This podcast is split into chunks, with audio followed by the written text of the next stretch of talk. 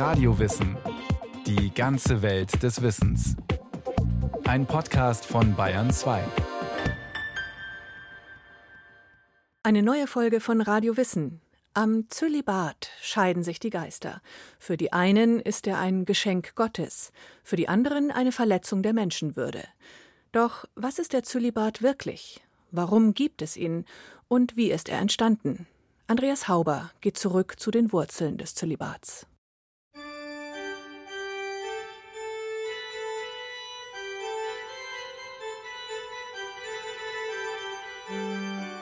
Nach meiner Priesterweihe, wenige Tage nachher, im Gespräch mit meinem Onkel, sagte er plötzlich nicht mehr du zu mir, sondern redete mich nur noch an mit sie. Als ich ihm dann sagte, du Onkel, ich bin doch der Schorsch und bin kein anderer geworden. Nein, nein, nein, nein, nein, du bist ein anderer. Professor Georg Denzler, Jahrgang 1930, der in den 50er Jahren zum katholischen Priester geweiht wurde und in den 70ern heiratete, beschreibt hier die Konfrontation mit einem ganz bestimmten Priesterbild. Der Priester steht über den anderen Gläubigen. Es ist etwas Heiliges, beinahe Engelhaftes an ihm. Ein unauslöschliches Siegel, die Weihe macht ihn zum erhabenen Mittler zwischen Mensch und Gott. Für Denzler ist diese Verklärung vor allem mit einer Lebensforderung an den Priester eng verknüpft, dem Zölibat. Der Zölibat. Kaum ein Thema wird in der katholischen Kirche so heftig diskutiert. Aber was hat es eigentlich damit auf sich? Also wenn wir heute Zölibat hören, dann denken 95 Prozent der Leute Ehelosigkeit der katholischen Priester. Professor Hubert Wolf, Kirchenhistoriker an der Universität Münster. Das meint es aber ursprünglich genau nicht. Sondern Zölibat ist ursprünglich eine Form einer Gnadengabe, die es im Neuen Testament gibt, und eine Form von Christus Nachfolge meint, also ehelos um des Himmelreiches willen. Eine Gnadengabe, etwas, das einem Menschen von Gott geschenkt wird. Der Zölibat oder besser das zölibatäre Leben ist nach diesem Verständnis also zunächst einmal etwas ganz Persönliches, eine Entscheidung, die jemand aus seinem Glauben und seinem Gottesverhältnis heraus trifft.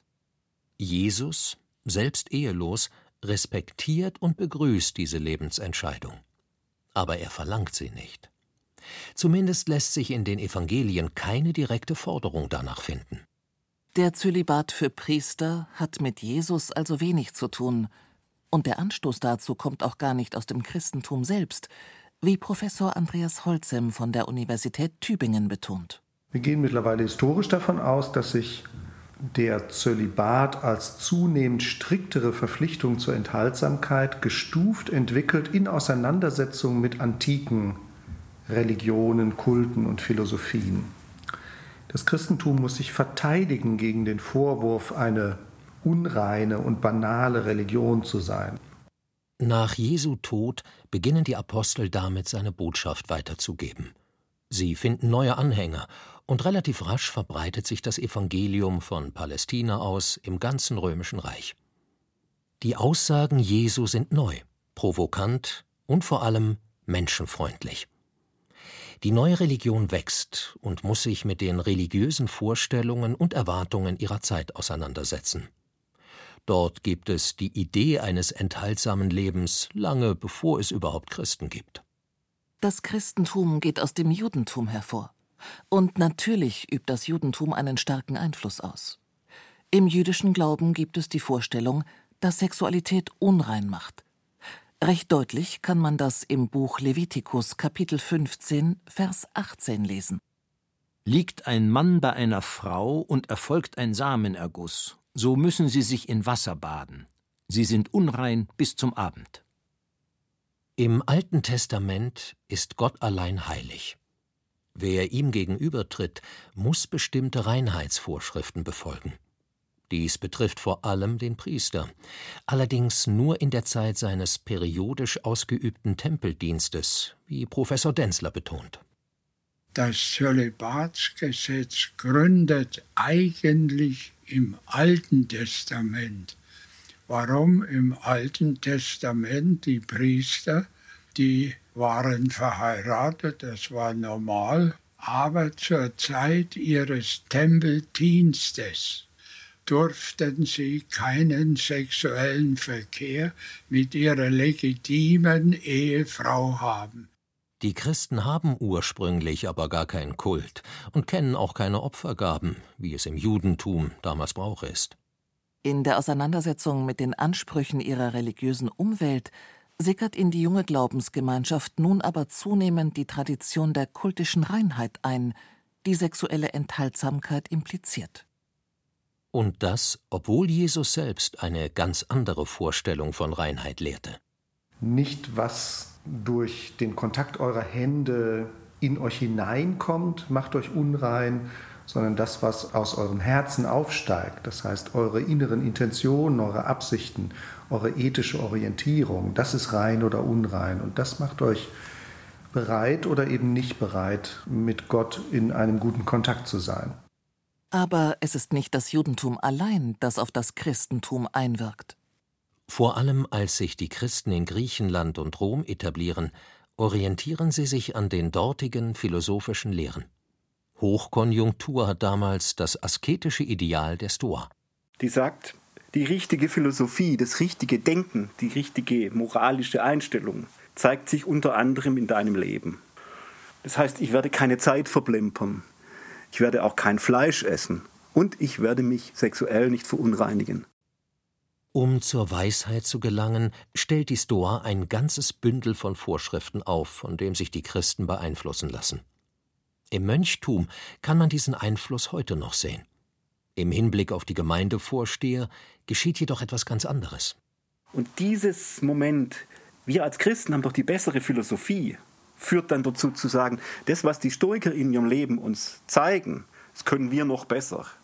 Und jetzt führt es dazu, dass dieses ganze Setting ursprünglich zwar übernommen wird, aber sich am Schluss nur auf einen einzigen Punkt reduziert, nämlich auf Ehelosigkeit, auf Verzicht auf Sexualität. In den ersten Jahrhunderten entwickelt sich also aus der progressiven religiösen Bewegung Jesu eine Gemeinschaft, die das altgedehnte religiöse Motiv der sexuellen Enthaltsamkeit aufnimmt.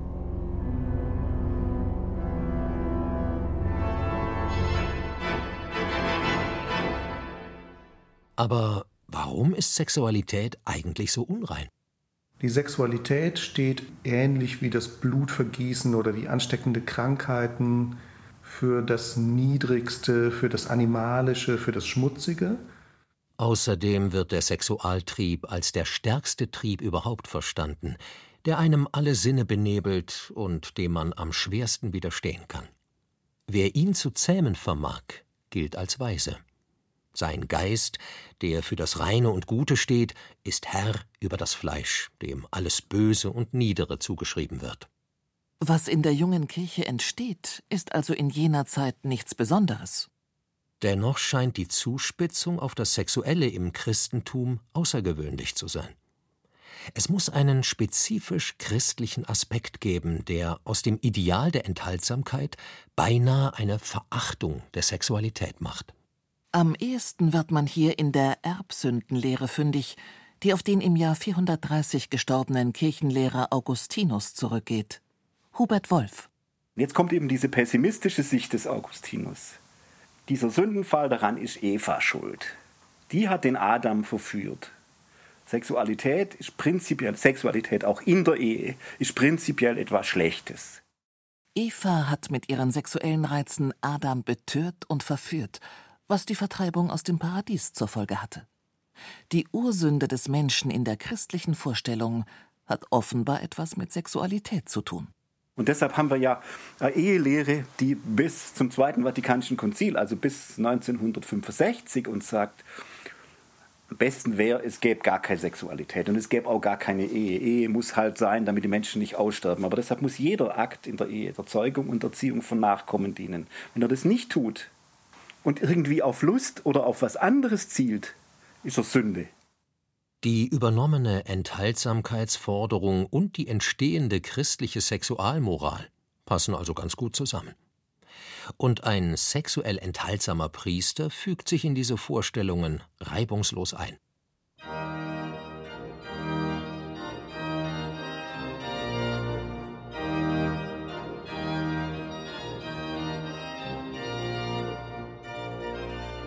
Doch es sind nicht nur die genannten religiösen und philosophischen Idealvorstellungen, auf denen das Zölibatsgesetz fußt. Es gibt auch ganz praktische Gründe. Denn das Konzept einer zölibatär lebenden Priesterschaft kann einer Religionsgemeinschaft ganz allgemein durchaus praktischen Nutzen bringen. Professor Almut Barbara Renger, Religionswissenschaftlerin von der FU Berlin zölibatär lebende Menschen oder Menschen, die ehelos und dabei sexuell enthaltsam leben. Solche Menschen haben eben innerhalb des religiösen Verbands, in dem sie leben und für den sie wirken, eine exklusive Stellung. Das Priestertum bildet einen eigenen höheren Stand. Priester üben nach innen in die Gemeinden hinein großen Einfluss aus und wirken repräsentativ nach außen. Es sind die Priester, die nicht nur die religiöse Deutungshoheit haben, sondern auch den weltlichen Besitz verwalten und Macht ausüben. Zölibat verhindert, dass sich Dynastien von Klerikern bilden, innerhalb deren Güter und Ämter vererbt werden. Solche Dynastien könnten ja unter Umständen ganz besondere Stellungen innerhalb einer Kultur einnehmen. Sie könnten bestimmte Herrschaftsansprüche erheben, Machtansprüche und so weiter und so fort.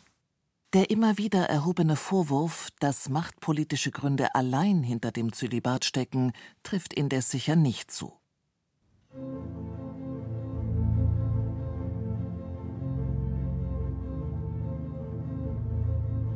Im ersten christlichen Jahrtausend bleibt der Zölibat eine Forderung, die keineswegs eine breite Mehrheit findet. Es gibt viele Strömungen innerhalb der Kirche, die ihn ablehnen. Die Ostkirchen, die sich um 1054 von der römischen Kirche lösen, haben nie einen allgemein verpflichtenden Zölibat eingeführt. Bis ins 12. Jahrhundert gibt es in der gesamten Kirche selbstverständlich kirchlich anerkannte verheiratete Priester. Die Forderung nach Ehelosigkeit entwickelt sich erst ganz allmählich. Zunächst stehen noch die kultischen Aspekte im Vordergrund und Zölibat meint, Wäre es nicht gut, wenn der generell verheiratete Priester am Sonntag, das ist nämlich in der ersten Jahrhunderte der einzige Tag, an dem Eucharistie gefeiert wird, wenn er an dem Tag enthaltsam wäre. Sukzessive wird die Forderung aber strenger. Dann geht's weiter. Wäre es nicht gut, wenn der verheiratete Priester generell enthaltsam wäre? Also Zölibat heißt Enthaltsamkeit generell. Da es allerdings schwierig ist, von verheirateten Männern sexuelle Enthaltsamkeit zu verlangen, wird man grundlegender und sagt Wäre es dann nicht gut, wenn wir sagen würden, wer geweiht ist, der kann nicht mehr heiraten? Aus der Enthaltsamkeitsforderung ist eine Verpflichtung zur Ehelosigkeit geworden. Hier ist auch der Begriff beheimatet. Das Wort Zölibat stammt vom lateinischen Wort celeps und meint eben ehelos. Eine Ehelosigkeit, die Enthaltsamkeit mit einschließt. Dies wird auf dem Zweiten Laterankonzil 1139 schließlich zum Kirchengesetz. Ab jetzt sind Priesterehen, die nach der Weihe geschlossen werden, illegal.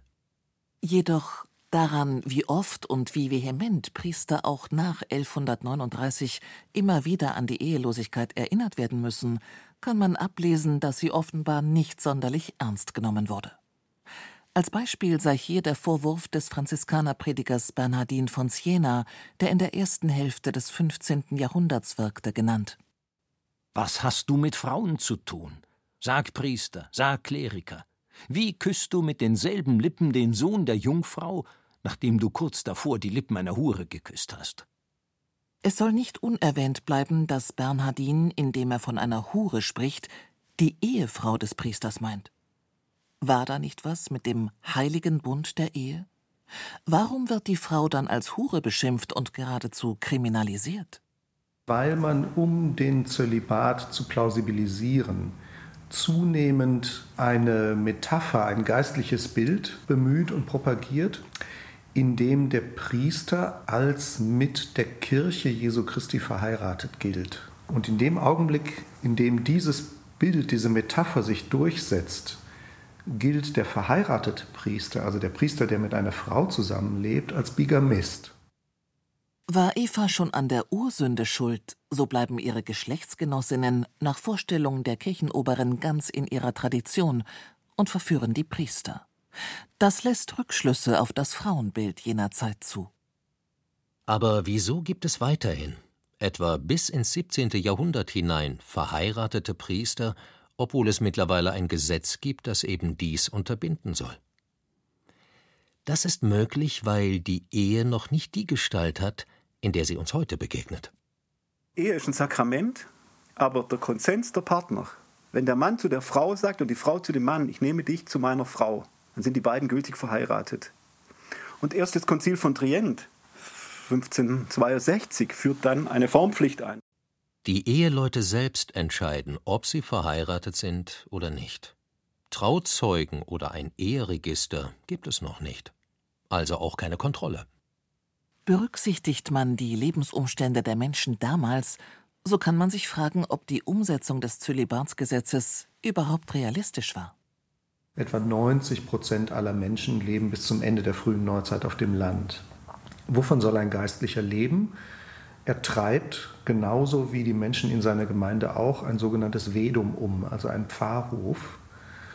In solchen Zusammenhängen ist es fast selbstverständlich, jedenfalls gut nachvollziehbar, dass eine familiale Lebensform, in der es eine Frau gibt, in der es Kinder gibt, in der es Knechte und Mägde gibt, eine eigentlich relativ natürliche Lebensform ist. Das Zölibatsgesetz geht weitgehend an der Lebenswirklichkeit der Menschen vorbei. Die gesellschaftliche wie auch die kirchliche Struktur auf dem Land ist auf zölibatäre Priester gar nicht ausgelegt.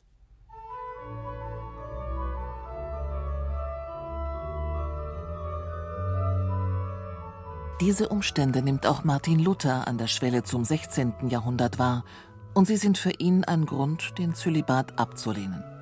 Für ihn ist eine Umsetzung des Pflichtzölibats unrealistisch und alle Versuche deshalb Heuchelei. Zudem führt nach Luther allein die Gnade Gottes zu Heil und Erlösung. Der Zölibat will seiner Ansicht nach diese seine Glaubenswahrheit unterwandern. Der Zölibat wird verdächtigt, eine Form von asketischer Selbstheiligkeit zu sein, in der man eine Art von eigener Gerechtigkeit vor Gott aufbauen will. Luther lehnt den Zölibat ab und die Kirchen der Reformation folgen ihm darin. Die Reformation stellt neben der Abtrennung der Ostkirchen im 11. Jahrhundert die zweite große Spaltung innerhalb der Christenheit dar und ist eine Zäsur. Der Zölibat ist nicht die Ursache dafür, wird nun aber wichtig für die katholische Reaktion darauf. Allen voran der von Ignatius von Loyola neu gegründete Jesuitenorden setzt den Zölibat als Waffe gegen die Reformation ein. Andreas Holzem. Und an dieser Stelle bekommt der Zölibat natürlich so etwas wie eine polemische Note. Man verdächtigt die Protestanten öffentlich des sexuellen Laxismus Protestantismus ist die Religion der Freiheit, da ist alles erlaubt. Wir hingegen sind diejenigen, die die wahre Religion praktizieren und die wahre Religion ist die asketische Religion. Das führt dazu, dass der Zölibat zu so etwas wie einem konfessionellen Signet wird. Das heißt, man kann ihn schon deswegen auf keinen Fall aufgeben, weil man ansonsten ja protestantisch wäre. Der Zölibat der katholischen Priester wird zum Symbol der Abgrenzung gegenüber den reformatorischen Kirchen. Er wird zum Alleinstellungsmerkmal. Doch man kann auch jetzt nicht davon ausgehen, dass der Zölibat flächendeckend gelebt wird. Es ist erst ein tiefer Einschnitt, eine Sinnkrise der Kirche nötig, um ihm das Gewicht zu verleihen, das er später haben wird. Diese Krise ist die um das Jahr 1700 einsetzende Aufklärung. Die Lehre der katholischen Kirche wird zunehmend als nicht mehr zeitgemäß wahrgenommen. Alles, was nicht auf Erkenntnissen der Vernunft basiert, wird als überflüssiger Wunderglaube abgetan.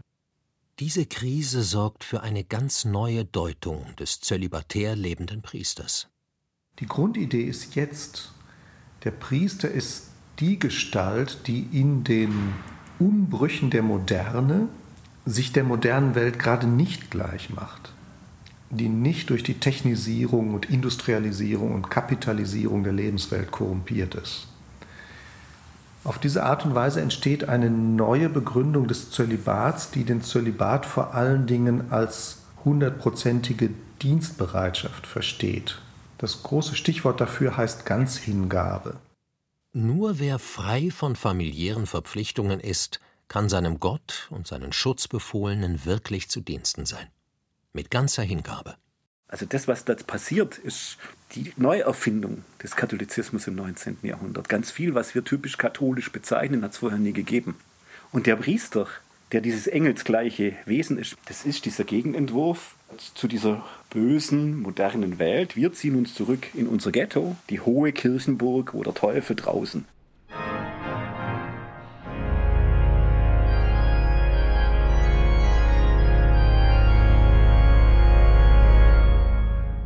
Nun, im Laufe des 19. Jahrhunderts, wird das Bild des katholischen Priesters geboren, von dem eingangs Professor Denzler berichtete und das auch bis in unsere Zeit hinein nachwirkt.